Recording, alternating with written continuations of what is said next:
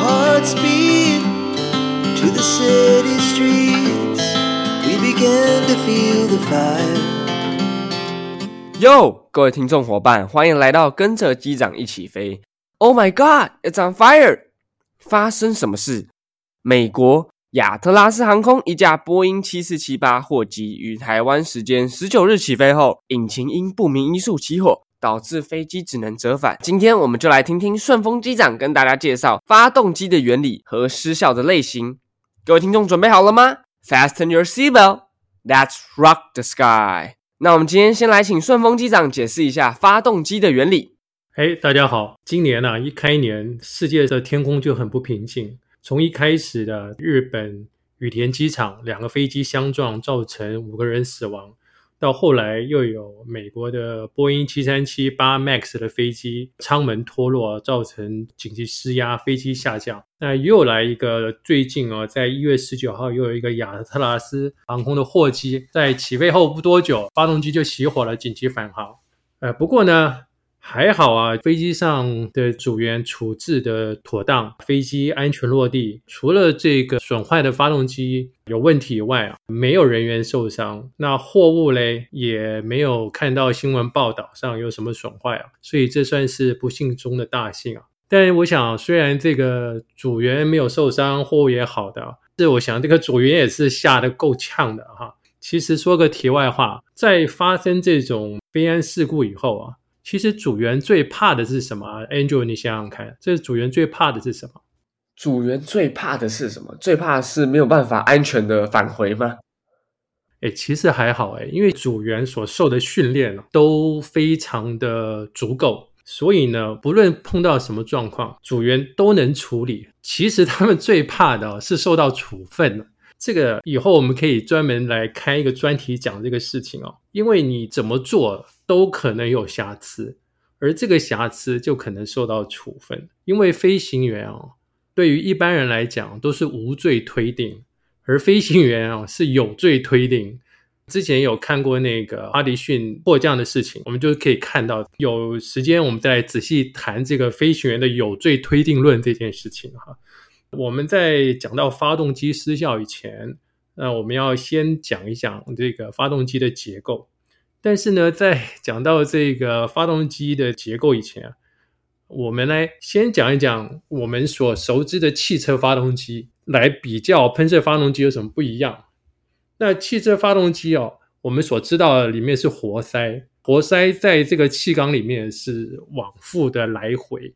我们现在车子因为环保的关系，都是四冲程引擎。那四冲程是指活塞发动机呢有四个行程，它分别是吸气、压缩、爆炸、排气这个行程。但是这个四个行程里面啊，它只有一个行程会出力，这个效率哦看起来就没有喷射引擎这么好。为什么呢？因为喷射引擎它是所有的机件围着一个轴心旋转的，所以它没有像发动机这样往复来回的问题。那也没有四个行程才有一个出力的问题，所以有发动机的出力是非常延续的，而且呢效率呢相对就会高。发动机里面它有分的三个大的部分，第一个哦是从发动机前面往前开始是压缩段，然后呢再来经过燃烧段，最后经过涡轮。喷射发动机的原理哦是从发动机前方把空气吸入。在压缩段里面啊，压缩这个压缩的方式哦，也就是一些叶片啊，经过转动的过程中，把这个空气不断的压缩、压缩、压缩。这个空气密度越大，根据这个物理的原理，当空气受到压缩的时候，温度就会增高。温度增高这件事情是很好的，因为有助于燃烧嘛。压缩到密度很高的时候呢，在经过燃烧段里面点火燃烧，燃烧以后当然就会受热膨胀啊。膨胀之后，它就会往后喷出，带动涡轮。一般啊，我们可以很直觉的想，既然燃烧喷出去就好了，为什么呢？Andrew，你想想看啊，为什么它还要带个涡轮呢？那你这样子喷出去的空气，不是就会受到涡轮的阻扰了吗？那为什么还要在后面设一段涡轮呢？Andrew，你可以想想吗？是增加发动机的稳定性吗？其实也不是，因为它这样转本身也是很稳定。它最主要涡轮带动前面的压缩段，前面我们刚刚所提的这些压缩段啊，好几级的压缩，它是跟涡轮是连在一个轴心上。当你空气经过燃烧段加热膨胀向后喷出去的时候，它就会带动涡轮，而涡轮呢又往回带，带动前面的压缩段来压缩空气，变成一个不断循环的过程。所以呢，这个涡轮最主要呢是带动压缩段的，也是因为这样，发动机它是没有办法自己启动的。它必须要靠外力才能启动它，这个啊就是发动机的原理啊。说起来很简单，其实发动机最大的问题是在于材料，因为发动机里面的工作温度到上千度啊。你想想看，一个从台湾飞到美国的飞机，飞到欧洲的飞机，十几个小时，一个金属能够承受上千度的工作环境。不但是上千度啊，而且它在转速转的这么快的情况下，这个离心力不会有任何明显的变形，非常困难的材料。涡轮发动机除了各方面的设计等等很困难以外，很大一个很难突破的节点就是材料。材料这个事情太难了，太难，你要做的很轻。然后呢，又要很坚固。这个叶片中间事实上是空的啊，因为它可以有各种的管道让它散热啊，等等等等。所以这非常困难啊。你想想看，一个这么轻的东西，结构要这么强，又这么耐热，然后它中间还要空心的啊，这是非常困难哈。所以发动机是一工业上皇冠的一颗明珠啊，所以是非常困难的，可以说是一个工业的顶端，也是工业的结晶哈。所以呢，我们之前啊了解了这个发动机的原理以后啊。我们就开始来讨论发动机失效。之前要讲这么多的原因啊，是因为跟这个结构是有关的啊。发动机失效呢，可以分为四种状况。第一个就是失火，第二个呢就是熄火，第三个啊就是发动机咬死，第四个就是喘震 （surge） 啊。这个 surge 我们等下会再单独的解释啊。这四个失火、熄火、锁死、喘震，Andrew，你认为哪一个是最不严重的？我认为熄火是最不严重的，乘客看不到；失火，乘客看到了会觉得很可怕。哎，是的，的确是哈。对我们来讲啊，熄火相对就没有那么可怕。那我们先来一个一个讲，发动机失火，其实发动机的核心啊，就是压缩段啊、燃烧段啊、涡轮段啊，这里面是不会失火的，因为失火都是在发动机核心的外围，比如说它的液压油。它的燃油滑油管路破裂了以后呢，发动机的核心温度非常高，使得这些油类的物质燃烧啊，看起来是整个发动机烧起来，事实上呢是发动机核心周围烧起来。所以也是因为这样，在发动机失火的状况下，其实发动机是有推力的。也就是说呢，这个事情并不会对于飞机的姿态啦等等会造成立刻的影响，因为它还有推力。但是当然，我们也不能放任发动机的失火就一直下去，因为发动机的火警，它的高温继续燃烧，会把附近的这些管路啦，还有这个附件齿轮箱啊，这些等等等等，把它烧坏。这个会使得灾情会扩大啊，从原来的发动机失火，会变成一些其他我们不可测的这些故障。所以呢，发动机失火，当然我们也要立刻的去把它扑灭啊。再来呢，是说熄火，它就忽然停止了，可能有任何原因，比如说供油的问题啦，或是进气的问题等等等等，造成发动机熄火。发动机熄火呢，理论上它是可以重新开，甚至呢，在某一些情况下，只要飞机速度够，发动机本身呢就可以利用风旋的效果，达到发动机的转速，就让它重新可以让它启动。但是呢，也有一种说法，就是说。发动机熄火，它一定有某一些原因。那虽然我们在仪表上看不出来，但是呢，它的故障啊，或许会在重新开后会造成更严重的损坏。所以也有人说，如果在起飞的时候遭遇发动机熄火，他们就不主张重新开，就让飞机少一个引擎回来啊。那可能很多人会很紧张啊，就是少一个发动机怎么得了啊？其实不会啦，我们等下会讲到。这个发动机的可靠性的问题，那再来呢，就是飞机发动机锁死啊。那很简单，它的原因就是因为有内部的叶片断裂，内部的这个压缩段啊、涡轮等等啊，它就会高速旋转。有的时候呢，发动机的叶片啊，虽然是高科技，但难免会有点瑕疵。这个瑕疵日积月累以后啊，它就断了。那断了以后呢，因为它有好几级，所以呢。断了一级以后，它的碎片会往后啊一路打过去啊，就后面跟着断。断了以后，我们刚刚说了，它的涡轮跟这个所有的压缩啊，都是一根轴上的。所以呢，如果咬死以后，就所有东西咬死啊，就飞机就不会转啊。这个就是最坏的情况，整个引擎就报销啊。但是这个也没那么危险，就停了就停了，把飞机的油啊、电啊什么关掉了就是了，就跟刚刚一样，熄火少个引擎，锁死也是少个引擎啊。程序没有不一样，只是说熄火后面可以试着考虑重新。那再来呢，就讲到了一个喘震，这个是比较难想象的。我们可以把它想象是一般汽车引擎的放炮啊，喘震的这个现象跟放炮其实是一样，就是飞机后端会有啊，有的时候会有火焰喷出来，而且会伴随着 “biang biang biang” 这个声音啊，就重复一直 “biang” 一直 “biang”。为什么呢？因为喘震哦，是因为发动机吸气不顺。那它吸气不顺的时候，空气不够，所以它点火呢，点不着这么多的空气。当点不着这么多空气的时候呢，它喷出来的空气当然就会少，所以喘震啊，它会一阵一阵一阵的，一下又不太够，一下变得很不够，不太够，很不够，这样不断的循环啊。会造成这个发动机喘震的现象。发动机喘震的现象呢，形成的原因很多，比如说飞机很大的姿态改变啊，造成这个气流不顺、进气的不顺。当然还有鸟击啊，鸟击有可能啊，它这个杂质进到发动机里，破坏了一些发动机的叶片啊，等等等等。这也会造成它的气流不顺。当发动机发生喘震的时候呢，它有特定的程序哦。当然，我们最先做的就是会减低油门，把发动机的转速降低一些啊，看它会不会有继续喘震的现象。如果没有喘震的现象，当然我们可以试着再推高一点点，然后呢，看这个发动机有没有。继续有这个喘震的现象，如果没有，我们或许就可以把这个发动机呢恢复到正常的操作状态。如果你推上去又开始有这个喘震的现象呢，我们就把它收到慢车。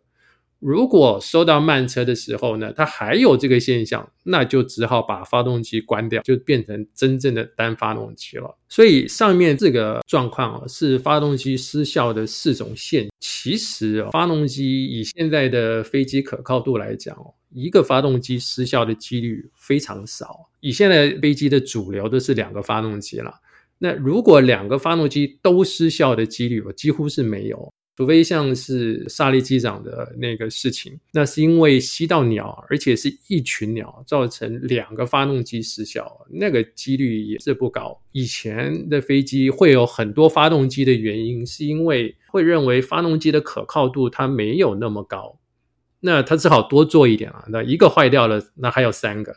那以前呢还有三个发动机呢，比如说 DC ten 啊、MD eleven 啊这些，它们三个发动机，它为什么呢？因为以前有一个法规是这样说的：如果你只有两个发动机的话呢，你必须要在航程的任何一点的一小时之内。你要有一个备降场，避免你发动机失效的时候呢，你可以立刻转降到这个备降场来，这就会是很大的一个问题啊。所以这样的飞机呢，它的飞行计划呢，要一路沿着这个备降场飞。可以想象哦，就像台湾飞到美国来讲，太平洋上是不可能每一个小时任何一个点在一个小时之内可以飞到一个备降场。所以就会变成你两个发动机，你没有办法这样飞，至少要有三个或者是四个发动机的飞机。可是后来呢，发动机的这个可靠度越来越高以后，就开始有一个制度呢，叫做双发动机延远航程。也就是说呢，它允许飞机呢在超过一小时以上的航程啊，才需要一个备降站。那现在做到最高的，甚至超过呃两百分钟以上哦，才需要一个备降站，也就是说三个小时以上了。这个意思就是说呢，如果这个飞机在航路中遭遇一个发动机失效呢，它可以维持认证的时间之内呢，第二个发动机是不会再失效的，它可以安全的落地。那你当然发动机会不会再失效呢？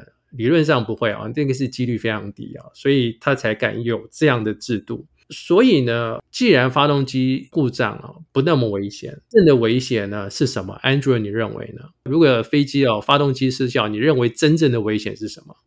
真正的危险是后续点燃反而会影响像失火啊等等的遭遇吗？是在发动机失效以后。我们会做一个关车的程序。发动机一旦关车啊，我们会切断它所有的呃燃油、它的供气、供电等等啊，等于把这个发动机独立起来。所以呢，这个故障的发动机啊。它就不会对这个飞机的整体的系再有任何的影响，因为它整个被隔离到这个系统以外啊。所以发动机失效真正的危险哦，不在于发动机故障本身哦，而是在人为。什么叫人为呢？它做错程序了。就像我们之前那个复兴航空 ATR 这个事情，这个 ATR 飞机在起飞以后遭遇单发动机失效，这其实没什么了不起的，在设计上。即便飞机两个发动机，它掉了一个发动机啊，仍然有足够的推力让飞机爬升、巡航等等啊。所以飞机起飞时候少一个发动机，并不那么严重。但严重什么？它关错发动机这件事情就很严重了。本来这个飞机它两个发动机起飞掉一个，如果它做了正确的程序呢，它一个发动机足以让它继续爬升，然后呢再回来再落地。甚至落地重飞都有足够的推力啊！跟你关错发动机这个事情，这飞机变成从坏掉一个发动机变成没有发动机啊，这件事情就很可怕。而且呢，这个复兴这些事情，它又发生在低高度。如果在高高度的话呢，我们可以用这时间跟空间，对不对？如果在高高度够的时候，它可以用高度来换速度。它有了速度以后呢，就像所有的风旋啊，可以把它带起来等等啊。当然高度哦，飞机在天上的时候高度越高，它的雨域越多，它就有越多的时间可以处理这个故障。但是呢，复兴航空发生单发动机失效、关错发动机的这个事情，发生在低高度，所以它完全没有足够的时间再来开第二个发动，就把原来关错的发动机再重新开车。即便那个发动机是好的，它都来不及开哦。所以就是做错程序才是这个飞机故障发生的真正的危险。在程序里面啊，有一个规定叫做 confirm item，就是一个要确认的项目。比如说什么呢？油门、引擎的开关，或是影响很大的，它这个东西都是要确认以后才能做的哈。因为，如果像复兴航空那件事情，他在关车以前，他有确认，理论上他不太会这么容易关错啊，因为另外一个人还会看到，看到如果这个手放在不对的地方，他会会叫的。我们以前在受训的时候，那个模拟机的教官就告诉我们啊，如果当这个故障发生的时候，你该怎么办？Andrew，你认为呢？如果这个飞机现在有一个警告，告诉你啊，什么东西坏掉了？你该怎么办？你觉得第一件事情要做的是什么？第一个，那我们要先冷静处理，之后翻手册，看哪一项东西可以开始执行。对啊，这一次哈，我们那个时候因为在法国受训，法国人还是比较浪漫的，所以法国那个教官告诉我们啊，先去按个铃，叫空服员泡一个咖啡进来，然后呢，两个人呢喝个咖啡，好好聊一聊，看看是什么情况，再来处理啊。其实当然这是有点夸张啦。也就是说哦，飞机坏掉以后啊真的没那么急啊。当然，有些情况是很急，但大部分的情况是没有那么急的。你应该要就像 Andrew 说的，冷静下来，看看什么情况，两个人想一想，然后呢，确定了再执行相关的程序啊，不要一急，然后脑子一热啊，就噼里啪啦开始做啊，结果很有可能是做错的。尤其是现在的飞机，就像说，即便掉一个发动机没那么危险啊，因为它这都设计好的嘛，一个发动机就足够让这个飞机维持正常的飞行，一点都不需要着急。那目前为止啊，我们就讲到这个发动机的四个状况啊。目前为止，Andrew，你有没有什么不了解的地方啊？没有，没有。那我帮顺丰机长统整一下刚刚我们所讲。我们刚刚主要是先介绍一下汽车的往复型发动跟喷射发动机的区别。那当然还有喷射发动机的原理，还有结构是什么？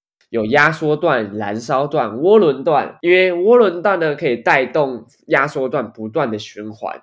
那我们还有讲到四项发动机失效，有失火、熄火、锁死，还有喘震这四种。那我们请顺丰机长继续介绍。好。那这次啊，波音最近也实在是非常倒霉啊，事情不对呢。这次又碰到了亚特拉斯航空的货机引擎失火，所以大家就开始讲啊，这个波音有问题了，什么什么。对，波音的确，它目前是有一些问题，但是呢，这一次的这个发动机着火，事实上，其实你不能赖在波音头上，先有头再有主，因为这个发动机不是波音生产。或许这里要解释一下哦，波音啦，不管是波音空中巴士，他们设计这个飞机出来哦，其实很多东西不是他们做的，就像你买一个房子。那个电视机不是建商做的啊，沙发也不是建商做的，那个电灯也不是建商做的，飞机一样的道理啊。